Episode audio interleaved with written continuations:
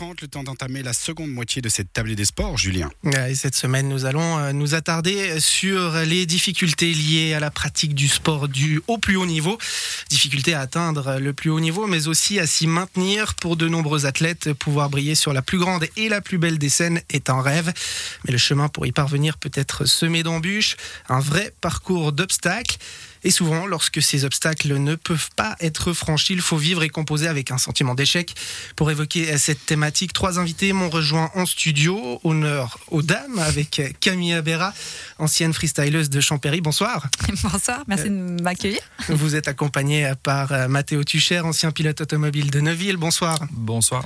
Et pour compléter le trio, Sven Papo, ancien skieur d'Aigle, si je dis pas de bêtises. Juste, ouais, Bonsoir. Juste. Bonsoir. Alors, à tous les trois, on va commencer par une question toute simple. Revenir sur vos parcours personnel. Comment ça s'est passé? Revenons peut-être aussi sur la manière dont ça s'est terminé. Je commence peut-être avec vous, Camilla. On vous a quitté il y a grosso modo 5 ans, on en parlait hein, avant cette interview. Oui, c'est ça. Ça fait 5 ans maintenant, en 2016, que j'ai décidé d'arrêter. J'arrête quand même sur une blessure, enfin sur une reprise derrière la blessure. Et puis, euh, je, je regrette pas maintenant, avec le temps, je pense qu'il faut le dire. Mais euh, c'est vrai que sur le moment, ça avait été assez difficile pour, euh, pour moi, en tout cas, d'arrêter. Et puis, bah, après, la vie continue, on a d'autres choses à faire. Mais ouais, j'avais arrêté à cause de blessures, en tout cas, pour moi. Mathéo Tucher, vous en revanche, ce ne sont pas les blessures qui ont mis fin à votre épopée dans le Ouais. sport automobile. Non, heureusement. Mais ça s'est terminé à peu près euh, en même temps que Camille Berra. Alors, euh, en même temps, voilà, si tu le dis, mais euh, je, voilà, moi, Ouais, grosso modo en 2016 Dans les aussi. mêmes années à peu près, ok. Euh, bah, moi, ça s'est terminé sur une belle note. On, champion du monde d'endurance avec euh, Rébellion, un team suisse. Une belle carrière. Je suis content de, du, du chemin parcouru avec ma famille et toutes les personnes qui m'entouraient. Maintenant, euh, pas trop d'amertume parce qu'on finit sur une très très belle note justement. Euh, D'avoir pu goûter au championnat du monde d'endurance et les 24 heures du Mans, c'est c'est exceptionnel. Et puis, ben, quand on reste sur cette note-là, à la fin, ça fait plaisir. Maintenant, c'est clair que on a toujours envie d'y retourner, mais c'est comme ça. Eh, Sven Papo, en ce qui vous concerne, alors on, on peut en savoir plus hein, sur la manière dont tout ça s'est passé, puisque vous avez euh, écrit euh, un livre, Au carrefour des intentions, euh, publié aux éditions euh, Slatkin, qui euh, est paru au mois de juillet dernier. Euh, Mais euh, pour celles et ceux qui n'auraient pas eu accès à ce livre encore pour le moment, euh, dites-nous en un petit peu plus, vous, comment ça s'est passé dans le milieu du ski alpin? Alors moi je l'ai très mal vécu à la fin de mon la fin de ma carrière et ça a été assez scabreuse le fait que j'ai arrêté à 18 ans en fait à l'aube de la majorité. C'est un peu le, passage on va dire obligé pour euh, pour avancer un peu plus dans le ski alpin surtout chez les jeunes. Euh, dans le passer en cadre. Moi j'ai pas réussi peut-être par motivation mais surtout par des blessures à répétition.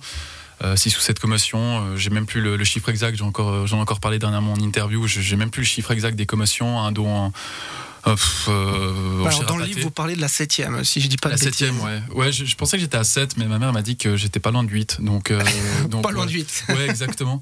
Donc voilà, moi ça s'est très mal passé, très mal terminé, euh, brisé dans tous les sens du terme. J'étais un véritable no man's land euh, à l'intérieur de moi-même. Puis euh, et puis ben à vrai dire, ben j'ai mis énormément d'années à me remettre. Euh, moi, ça fait un, bon bout de un bon bout de temps que j'ai arrêté. Ça à mes 18 ans. Maintenant, j'en ai, j'ai 30 berges, donc ça ça remonte à 12 ans. Et moi, j'ai mis j'ai mis jusqu'à mes 28 ans, je pense à bien me remettre quoi. Dans votre livre, vous parlez de du fait de ne pas atteindre son rêve, c'est vécu comme un, échec, un échec qui, qui vous faisait peur. hein. Vous le dites, votre vie dépendait de la réussite de votre carrière. Ça a été difficile. Comment vous avez géré cette situation? Ça a été particulièrement difficile, surtout parce qu'on voyait son chemin, on va dire, euh, complètement s'effondrer. On avait un pont, on s'était dit c'était bon. Je m'étais mis en tête que je ne pouvais pas me rater, euh, j'ai, quand même beaucoup d'ambition. Le problème, c'est que euh, euh, beaucoup d'appelés et peu d'élus, ben, c'est bien connu. Et euh, le problème, c'est que peut-être je suis pas tombé dans la structure qu'il me fallait. J'ai peut-être pas assez cru en moi, euh, excès de confiance peut-être. Ça dépend, c'est les deux extrêmes. Euh, la poisse, la malchance, euh, et surtout, ben peut-être des blessures psychiques pardon des, blessures psychiques que je n'ai surtout pas réussi à, combler enfin surtout à, soigner au, bout, d'un moment le, cerveau lâche et puis on a on a plus vraiment envie d'avancer et euh, c'est ainsi Il y a les blessures aussi qui sont venues euh, mettre à mal ce, ce parcours. Mathéo Tucher, euh, vous, en ce qui vous concerne, c'est vraiment des éléments extérieurs, des aspects financiers notamment, qui ont posé problème. Euh, Est-ce que vous avez aussi vécu cette fin de carrière un peu précoce comme euh, un échec? Est-ce que ça a été plus difficile à vivre aussi du fait que ça ne venait pas forcément que de vous? Ouais, bah, on peut dire que ben, les saisons, en fait, on, allait un peu chaque d'année en année. Chaque année, il fallait retrouver des sous, il fallait euh, se battre. J'ai fait en tout la carrière a duré, 17 ans, euh, donc euh, c'est vrai que ça fait un bon bout de chemin. Mon père m'a soutenu au début et grâce à lui, j'ai pu commencer, enfin, faire mes débuts en karting.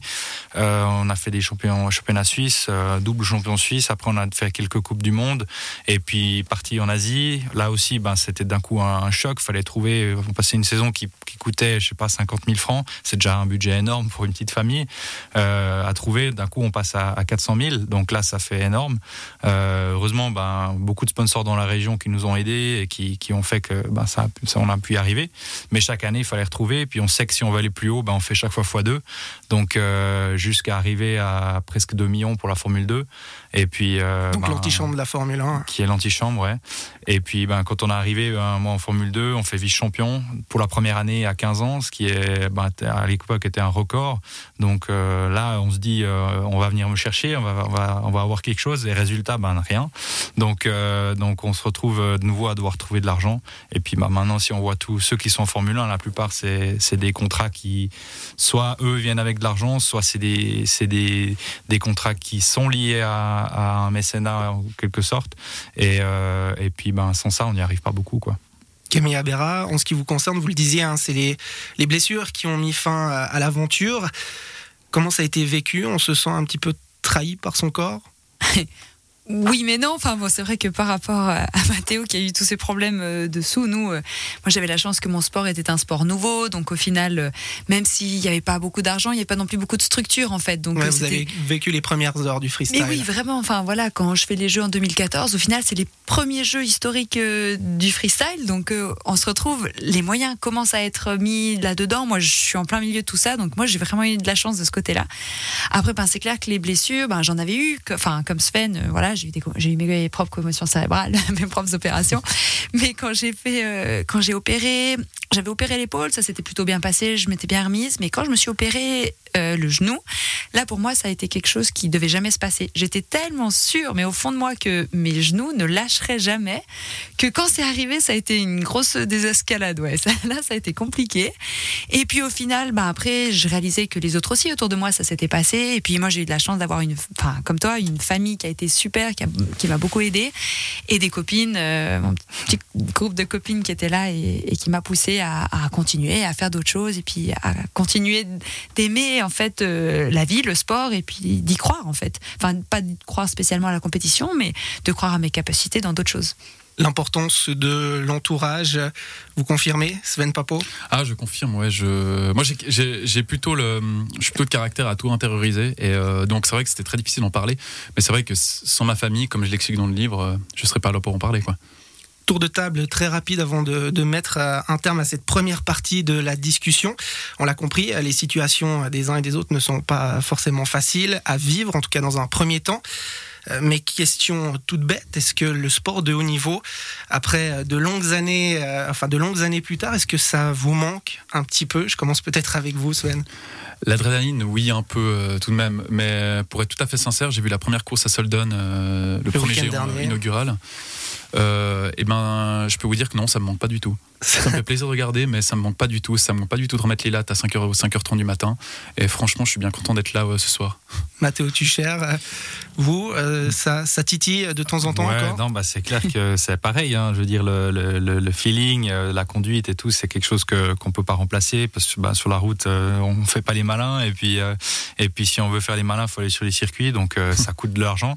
Maintenant, j'y vais un petit peu. Je fais aussi du karting pour pour le plaisir avec une bande de et puis c'est cool comme ça. Euh, maintenant, ce qui est dur, c'est de se dire, euh, quand on voit des jeunes qui, qui, ont du talent et qui se démerdent bien, bah, c'est de voilà, on voit qu'ils sont, ils sont issus d'une famille qui, qui, voilà, ils roulent à paillerne, euh, comme moi je l'ai fait quand j'étais petit, euh, avec des cartes de location. Et puis voilà, ils ont un coup de volant, quoi. On voit, mais de leur dire, euh, bon, bah maintenant, faut que tu trouves 400 000 balles pour faire tes premiers débuts en formule.